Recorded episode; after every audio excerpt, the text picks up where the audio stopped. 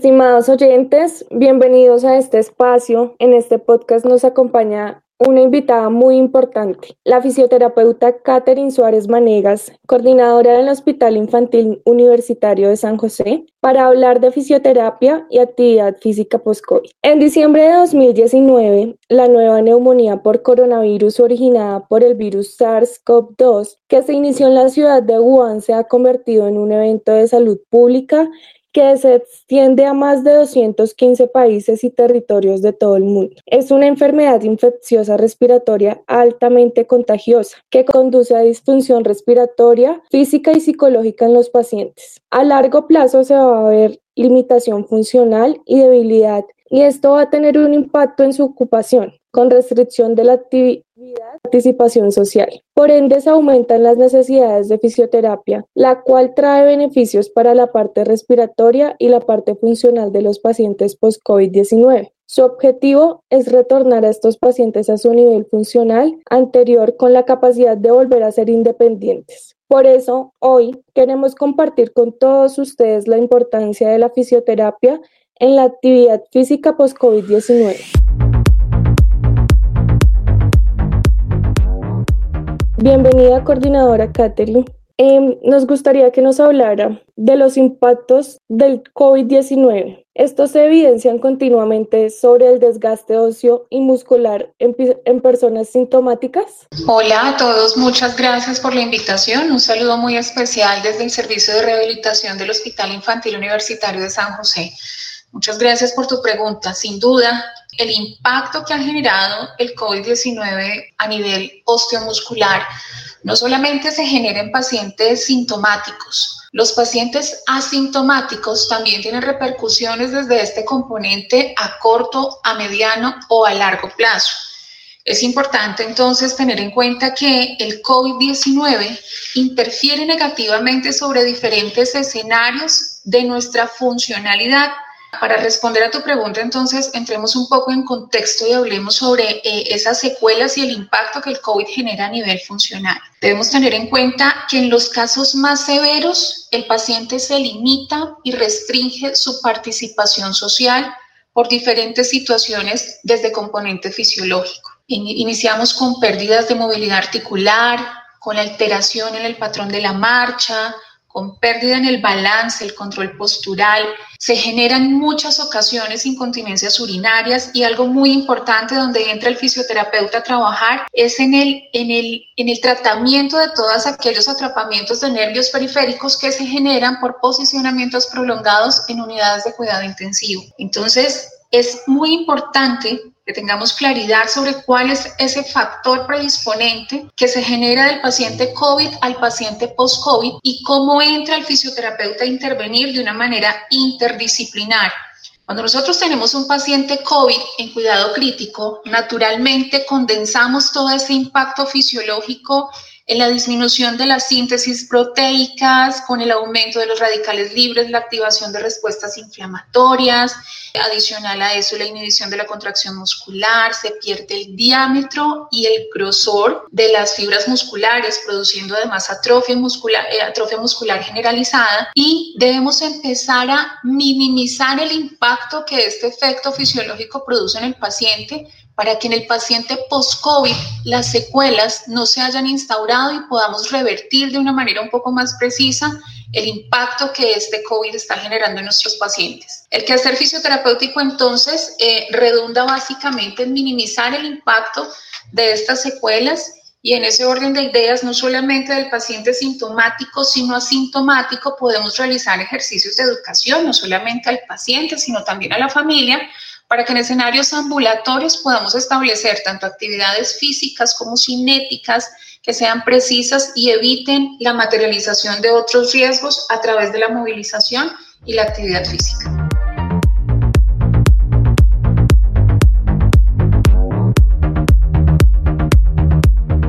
Una de las consecuencias más frecuentes tras adquirir COVID-19 es la inestabilidad emocional. Esta patología deja al paciente con secuelas tanto físicas como psicológicas. Usted como personal de salud, coordinadora Catherine, ¿cómo lleva a cabo un tratamiento en este tipo de situaciones? Bueno, las, las secuelas no solamente se dan desde componente anatómico, tiene un impacto representativo sobre eh, factores emocionales y ahí es donde entra un complemento fundamental de, un profesional en fisioterapia y de cualquiera de las otras disciplinas en salud. La humanización en la prestación de servicios es un factor absolutamente importante y representativo en el logro de metas y objetivos de tratamiento tanto médico como terapéutico. Es importante entonces analizar de manera integral al paciente y evidenciar qué otros factores adicionales están eh, comprometiendo su estabilidad emocional o su, o su componente físico y desde luego considerar el aporte de otros profesionales del área de la salud como la parte de psicología donde se puede orientar eh, digamos que todas estas eh, necesidades en el paciente vuelvo y lo digo no solamente en él sino en su familia y realizar tratamiento integral. Es importante entonces hacer énfasis en que nosotros como profesionales del área, del área de la salud estamos encargados de eh, evidenciar todos esos factores que pueden ser direccionados por otras especialidades clínicas y eh, pueden contribuir, vuelvo y lo digo, al logro de todas esas metas y objetivos de tratamiento eh, en el paciente y mitigar al máximo todos esos factores coadyuvantes eh, que pueden potencializar el logro de esas metas de tratamiento.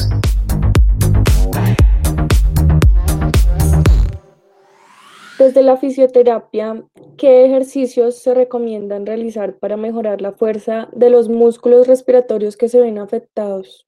Bueno, naturalmente, eh, como les decía, es importante determinar todas esas necesidades integrales eh, en el paciente para, para, tu pregunta. Entonces, un ejemplo, la parte diafragmática que corresponde naturalmente a, a, a esa responsabilidad muscular en la respiración espontánea y que finalmente es la que nos permite ese equilibrio de fuerzas para mantener además la postura alineada, requiere naturalmente de una, de una serie de estrategias y herramientas de intervención fisioterapéutica que van a potencializar que todo ese intercambio gaseoso que es función pulmonar se recupere o inicie su proceso de, de recuperación.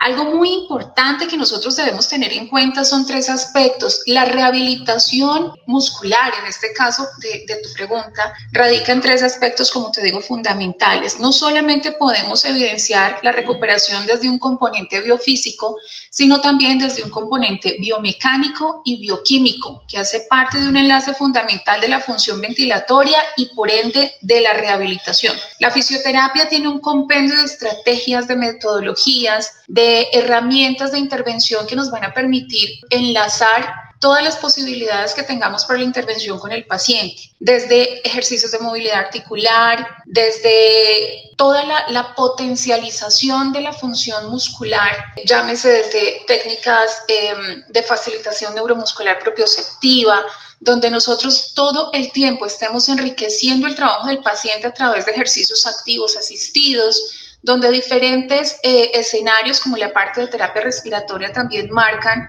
un factor importante en el logro de metas terapéuticas. Debemos tener en cuenta también las consideraciones médicas eh, y todo el, el engranaje de la función de todo el equipo interdisciplinar para poder aportar hacia esta parte de la, de la actividad eh, cinética en nuestros pacientes COVID y post-COVID. Para el caso de los pacientes post-COVID es importante denotar que la actividad física tiene que ser un, un factor permanente la actividad física y, y, todo el trabajo desde este impacto de la musculatura respiratoria afectada naturalmente por el COVID-19 debe ser una tarea frecuente. Entonces, eh, el trabajo entonces en este caso, como les dije en el ejemplo de la parte de la rehabilitación y del, componente diafragmático es importante, no se trata solamente de realizar eh, actividad cinética para eh, pues toda la, la, rehabilitación de esta función ventilatoria, sino que debe ser una constante en el paciente y en ese orden de ideas debemos ser muy claros al momento de educar al paciente y verificar que la información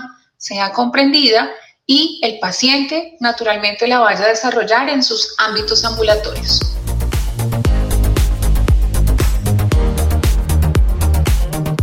Coordinadora Catherine, ¿podría hablarnos un poco acerca de las precauciones que debe tener el paciente para realizar actividad física tras padecer COVID-19? Bueno, las precauciones son mínimas cuando el profesional es claro y ha orientado de manera correcta el proceso de la rehabilitación y la complementariedad de los procesos iniciados en los escenarios eh, hospitalarios. Es importante entonces eh, definir de manera precisa las actividades que el paciente va a desarrollar con el fin de evitar eh, consecuencias no deseadas a través de la realización de ejercicios que naturalmente quizá no se están realizando de la manera correcta. Entonces, las precauciones básicamente están encaminadas a eh, que el paciente haga seguimiento de eh, su estabilidad hemodinámica, obviamente dentro de, debemos ser muy, muy cautos al momento de dar indicaciones a los pacientes en lenguaje coloquial, en lenguaje comprensible, actividades básicas y de nula contraindicación, no podemos generar expectativas además eh, que el paciente no va a desarrollar debemos ser muy eficientes en el uso de los recursos. No podemos entonces eh, hacer que el paciente, por ejemplo, o su familiar, adquiera una máquina específica o adquiera un escenario para que el resultado sea un poco más provechoso de ninguna manera. Debemos entonces ser muy claros con lo que el paciente debe hacer en su casa o en ambientes eh, ambulatorios de consulta externa y las precauciones eh, están encaminadas básicamente a, a mantener la estabilidad del paciente, aún estando en actividad física.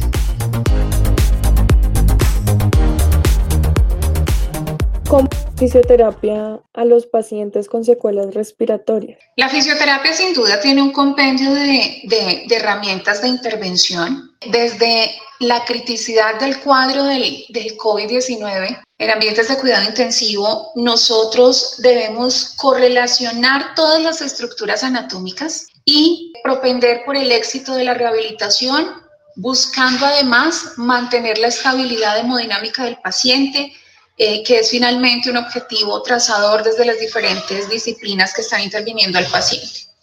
En escenarios post-COVID, la fisioterapia marca un factor absolutamente representativo y es aquí cuando, donde quiero hacer eh, una invitación y, y parte de la experiencia del servicio de rehabilitación en el hospital y es no desligarnos del paciente aún siendo post-COVID. A veces en algunos momentos se demarca un poco más, abro comillas, importancia, cierro comillas, en, en el paciente COVID estando hospitalizado.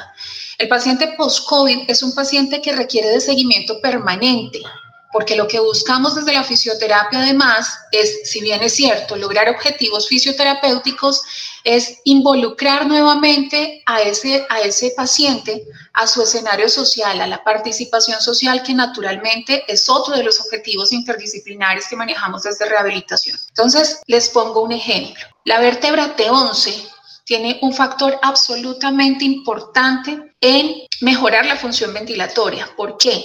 Durante la inspiración, esta vértebra desciende y permite la expansión torácica. Esto hace entonces que funcione la mecánica ventilatoria. Si yo desconozco como fisioterapeuta la integralidad de nuestro cuerpo, muy difícilmente voy a acercarme al cumplimiento de estos objetivos interdisciplinares. Entonces la fisioterapia lo que busca en este caso es minimizar el impacto del desacondicionamiento físico y procurar, en la medida de lo posible, a través, por supuesto, de otras disciplinas también, incorporar al paciente a sus actividades de la vida diaria y a mejorar eh, su participación en entornos sociales, familiares, laborales y, por supuesto, que se reintegre a sus actividades eh, cotidianas.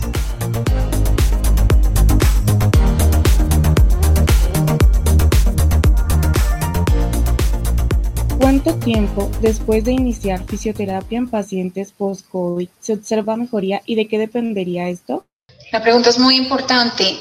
La eficacia y la efectividad de un plan de intervención fisioterapéutica nos muestra resultados inmediatos. Cuando nosotros atendemos al paciente COVID de manera temprana, logramos impactar positivamente sobre el desarrollo de la patología y toda la progresión de la misma, contribuyendo a que ese momento post-COVID tenga menos secuelas o quizá estén minimizadas en su máxima expresión. La intención entonces y la, respuesta a tu pregunta, eh, el resultado es inmediato. Desde el aporte significativo del movimiento en la estabilidad hemodinámica del paciente hasta la participación de familiares, de acuerdo, pues por supuesto, a la adherencia a los procesos de bioseguridad, hasta la participación y la integración del paciente en estos escenarios. ¿De qué depende? Vuelvo y lo digo, de la participación de todo el equipo interdisciplinar, de la participación del familiar, de la participación del paciente de acuerdo a su estado de alertabilidad y de interacción con el medio y en la manera que yo nutra la intervención. Como fisioterapeuta debo ser absolutamente cauto en las instrucciones que doy en los comandos verbales que emito, en los contactos manuales que genero y cómo puedo involucrar constantemente al paciente en las actividades que como fisioterapeuta tenga planteadas para el momento. Cuando yo establezco ese vínculo de comunicación con el paciente, logro interrelacionarlo y puedo empezar a hacer ejercicios en grama central que busca naturalmente revertir todo ese impacto neurológico que el paciente tuvo durante sus escenarios de cuidado crítico. El paciente COVID es un post-COVID, perdón, es un paciente eh, álgido, es un paciente expectante, es un paciente ansioso que naturalmente está a expensas de lograr su, su mayor recuperación. Por eso debe estar siempre motivante y vuelvo y lo digo por tercera vez, la parte humana, ese ejercicio de humanización en la prestación de servicios marca sin duda un eje fundamental en los procesos de articulación y el éxito de nuestra rehabilitación es la participación del paciente y su familia. Ahí eh, te respondo a tu pregunta en relación a, qué depende el logro de eh, las metas que como, como fisioterapeuta tengamos en los pacientes post-COVID.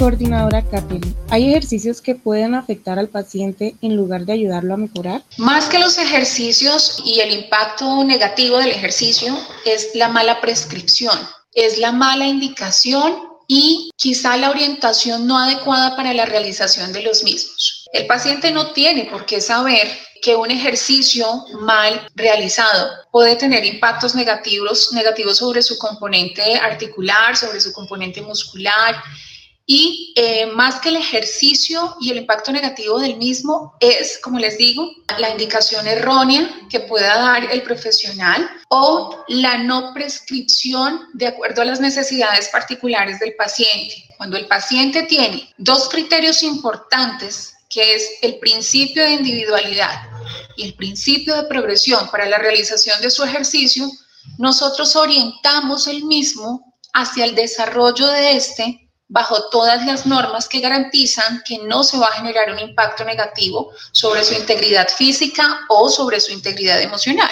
Un ejercicio mal prescrito o un ejercicio improvisado no van a generar adherencia en el paciente. El paciente sin duda va a tomar este ejercicio sin un objetivo claro, lo va a realizar quizá por realizarlo y va muy posiblemente a generar lesiones o daños eh, en cualquiera de las estructuras anatómicas. Entonces, más que el ejercicio, es de pronto una mala práctica o una mala orientación cuando no se tiene claro qué es y cuál es ese horizonte terapéutico al que voy con el paciente. Entonces, es muy importante tener en cuenta desde la valoración inicial cuáles son las necesidades clínicas del paciente y cuáles son esas estrategias, en este caso de intervención fisioterapéutica, que van a lograr el éxito de la recuperación. Y como les digo, la comunicación con el paciente y la familia marcan ese puente de comunicación fundamental para evitar situaciones no deseadas en el desarrollo de estas actividades.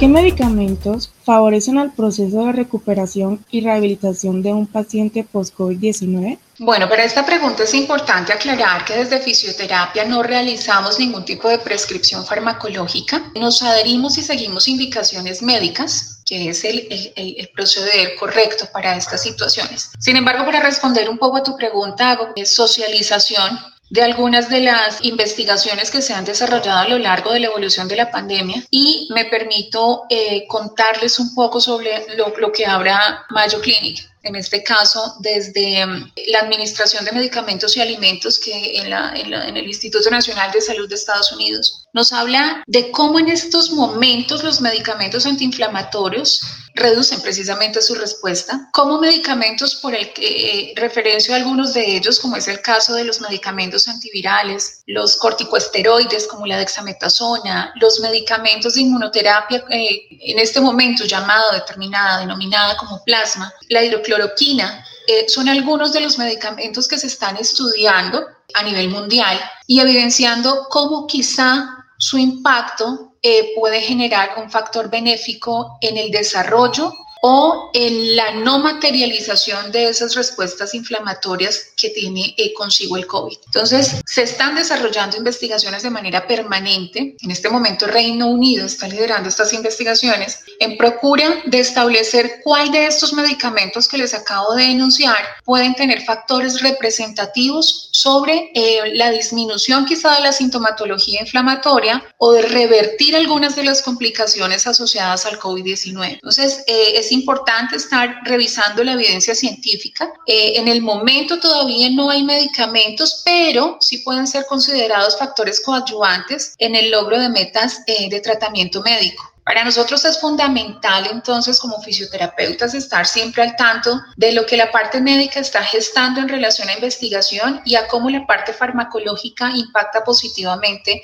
sobre el éxito quizá de estos medicamentos. Un paciente en unidad de cuidado intensivo, siendo COVID, tiene un sinnúmero de medicamentos que naturalmente debemos conocer y desde luego evidenciar cómo pueden contribuir al desarrollo de nuestros objetivos fisioterapéuticos. Tal es el caso, por ejemplo, de los sedantes, que limitan y restringen un poco la interacción con nuestros pacientes. Y debemos ser muy cautos también al momento de desarrollar algún tipo de estrategia cinética que pueda contrarrestar el efecto deseado de un medicamento. Cualquier actividad física que nosotros propongamos debe estar enlazada a todo ese compendio de trabajo interdisciplinar que hay para nuestro paciente. Y en ese orden de ideas, buscar y propender por la estabilidad de nuestro paciente, buscando que el quehacer fisioterapéutico naturalmente permita el logro y contribuya al logro de metas, en este caso, médicas desde el componente farmacológico.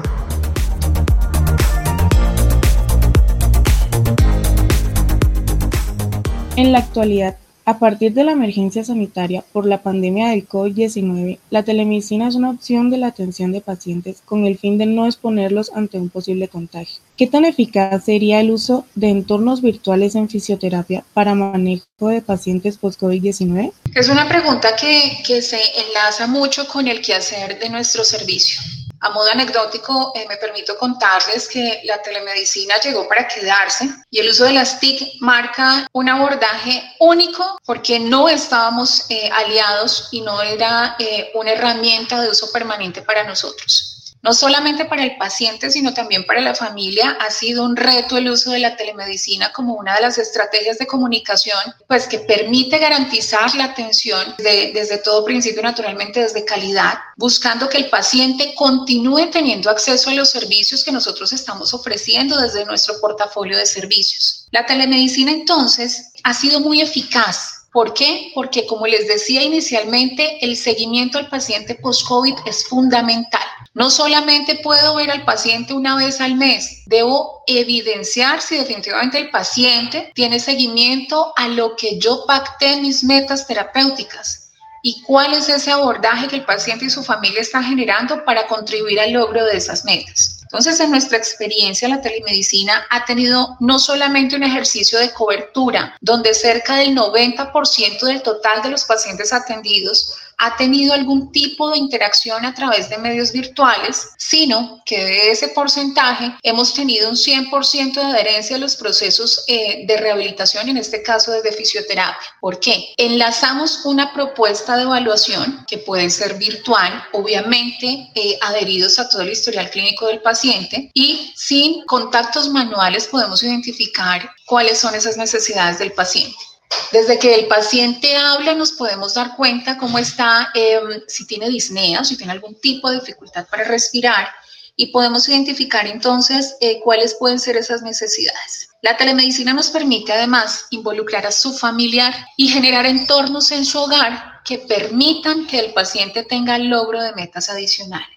Buscamos además orientar toda la infraestructura de su hogar para que el paciente desarrolle actividad física y eh, evitemos, por supuesto, eh, escenarios donde el paciente esté en reposos prolongados. Entonces, digamos que hemos tenido una interacción absolutamente positiva. La orientación, como les decía, a los familiares, no solamente desde la parte fisioterapéutica, sino también en el uso de estas herramientas de telecomunicación han sido muy eficaces. El seguimiento le permite además al paciente tener confianza y eh, tener certeza de un profesional que a pesar de la distancia está atento a sus necesidades. Entonces, vuelvo y lo digo, la humanización, la prestación del servicio a través de las tecnologías también se evidencia porque el paciente se siente acompañado, el paciente se siente guiado, el paciente se siente orientado y naturalmente va a sentirse invitado y motivado a continuar en su experiencia de rehabilitación independiente de si se trata de una experiencia de presencialidad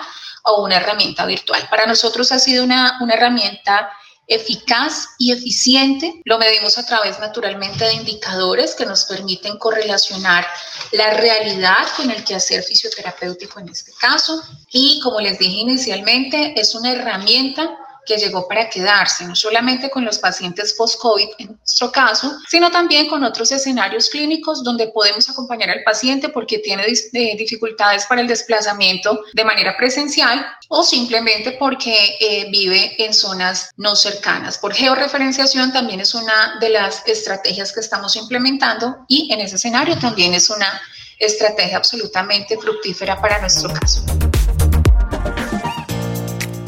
Coordinadora Catherine, ¿nos podría contar qué impacto ha tenido este asunto del COVID-19 en el Hospital Infantil Universitario de San José? Se ha evidenciado en el hospital que la actividad física tiene un papel importante en la recuperación de un paciente que se encuentra en un proceso post-COVID-19. Sin duda, cuando nosotros intervenimos pacientes COVID y post-COVID, generamos una serie de impactos positivos y unas señales que se traducen en respuestas motoras, respuestas de comunicación, respuestas sensitivas. Eh, evitamos entonces una cantidad de, de, situaciones asociadas al reposo prolongado en el paciente COVID, donde llegaremos a manejar todo ese, ese compendio secular y digamos que para nosotros la experiencia ha sido tan, tan provechosa que el servicio se ha alimentado y ha enriquecido su quehacer a través también de la gestión documental. El servicio de fisioterapia en este caso ha adelantado investigación y ha adelantado eh, documentación que permite solidificar su quehacer en el paciente post-COVID y cómo se enlaza a otros trabajos interdisciplinares, eh, logrando por supuesto metas de tratamiento. ¿Cómo ocurre en el Hospital Infantil Universitario de San José? Nosotros hacemos, como les dije hace un momento, eh, impactos y ejercicios de cobertura sobre las necesidades de nuestros clientes externos y naturalmente sobre las necesidades que surgen desde nuestros clientes internos, que son todas las especialidades médicas y todos eh, los profesionales que derivan sus inquietudes hacia rehabilitación para hacerlos parte del, del tratamiento de nuestros pacientes. Cerca del 90% de la población que tiene fisioterapia en este momento corresponde a pacientes COVID o post-COVID para el caso del escenario ambulatorio y todos estos pacientes vienen con unas necesidades puntuales, no solamente desde la parte pulmonar, sino desde, como les decía inicialmente, desde, desde todo ese conjunto de, órganos que se ven afectados por las diferentes em, situaciones anexas al COVID. Todas esas disfunciones multiorgánicas naturalmente requieren de unas estrategias. Nosotros tenemos cuatro escenarios de, impacto en el paciente COVID y post-COVID, como lo son el cuidado paliativo, el cuidado, la intervención correctiva, la intervención de apoyo, la intervención preparatoria. Es un, es un sinnúmero de actividades que nosotros realizamos. Para identificar el impacto y el logro de metas con nuestros pacientes COVID y post-COVID, nos medimos a través de indicadores claramente y en este momento cerca del 85% de nuestros asistidos han logrado sus metas de trabajo a través eh, de la intervención puntualmente, en este caso desde fisioterapia. Ese 85% de impacto significa que muchos de los pacientes han terminado ya su tratamiento con el 85% del logro de metas desde la valoración inicial. 85% es un, es un porcentaje absolutamente significativo para nosotros, significa que hemos impactado positivamente desde eh, nuestro quehacer y naturalmente desde la experiencia con el equipo médico, con el equipo de enfermería, con el equipo de terapia ocupacional, fonoaudiología, terapia respiratoria, con toda la gestión administrativa y naturalmente eh, con todos los ejercicios de investigación que se han desarrollado para perfilar y corresponder a las necesidades de nuestros pacientes, de sus familias y naturalmente de todos los colaboradores de nuestra institución. ¿Qué impacto ha dejado en los pacientes post-COVID-19 la intervención fisioterapeuta del Hospital Infantil Universitario de San José? El impacto ha sido significativo y ha sido una, una, escuela no solamente para el paciente, para su familia, eh, sino también para eh, nuestro equipo de rehabilitación. Para todos fue una experiencia, ha sido una experiencia nueva, de constante aprendizaje, donde todos eh, nos hemos visto en la tarea de estudiar, de indagar, de analizar, porque la situación pandémica naturalmente eh, nos tomó en parte por sorpresa y es empezar a definir de qué manera podemos eh, gestionar y mostrar la participación de un fisioterapeuta en el COVID-19. Al estar desde primera línea, un fisioterapeuta interviene no solamente desde la criticidad del paciente, sino hasta escenarios de consulta externa donde el paciente post-COVID se reintegra a su vida diaria. Creo que ese es uno de los logros más significativos y uno de los impactos más valiosos para nuestro eslogan institucional, que es profesionales de manos cálidas y confiables. Para nosotros es significativo ver cómo el paciente se está integrando nuevamente a sus escenarios laborales, a sus escenarios académicos, a sus escenarios de participación social, habiendo tenido una experiencia tan, tan compleja como el COVID-19. Esto para el caso de los pacientes que han tenido eh, complicaciones severas y eh, estos casos de severidad, por supuesto, han limitado y restringido parte de su, de su quehacer en los diferentes escenarios. Para el caso de los pacientes asintomáticos, que es otro de los temas importantes, y es el caso, por ejemplo, de los mismos colaboradores de la institución que eh, aún sintomáticos han tenido algún tipo de experiencia en secuelas por el COVID-19. Se trata entonces de un paciente, por ejemplo, o de un colaborador que realizaba actividad física en un gesto deportivo específico, por ejemplo, jugando tenis, y que al paso de dos, tres, cuatro, cinco meses posterior eh, a su diagnóstico de COVID ha tenido sensación de fatiga por ejemplo. Y esa disnea ha disminuido su rendimiento profesional, en el caso deportivo, su rendimiento deportivo. Y cómo estos, estos pacientes que inicialmente fueron asintomáticos eh, han tenido la necesidad imperiosa de involucrarse en escenarios de ejercicio de actividad física para potencializar ese, ese gesto deportivo, esa práctica deportiva que había venido realizando previamente. Entonces es importante la participación naturalmente del servicio de rehabilitación de, fisioterapia en el Hospital Infantil Universitario de San José. Ha sido una experiencia de trabajo colectivo, de aprendizaje constante, donde todos nos estamos involucrando a través de la investigación y de cómo podemos eh, fortalecer la experiencia de la rehabilitación post-COVID, involucrando, vuelvo y les digo, al familiar todo el tiempo.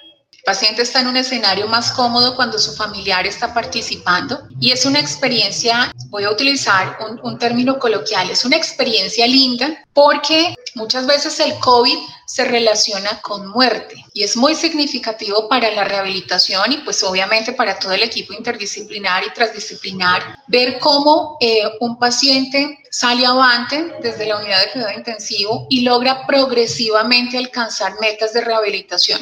Integrar entonces al paciente a sus escenarios cotidianos es algo de lo, de lo más constructivo y significativo para nosotros y sin duda es, el impacto que más eh, ha dejado eh, para nosotros, eh, tanto los pacientes COVID como post-COVID.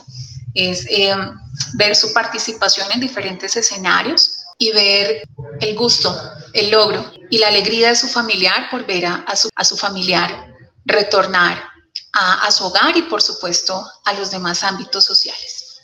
Muchas gracias, coordinadora Catherine, por aceptar nuestra invitación, por ser parte de este podcast y compartir su amplio y valioso conocimiento del tema con todos nosotros.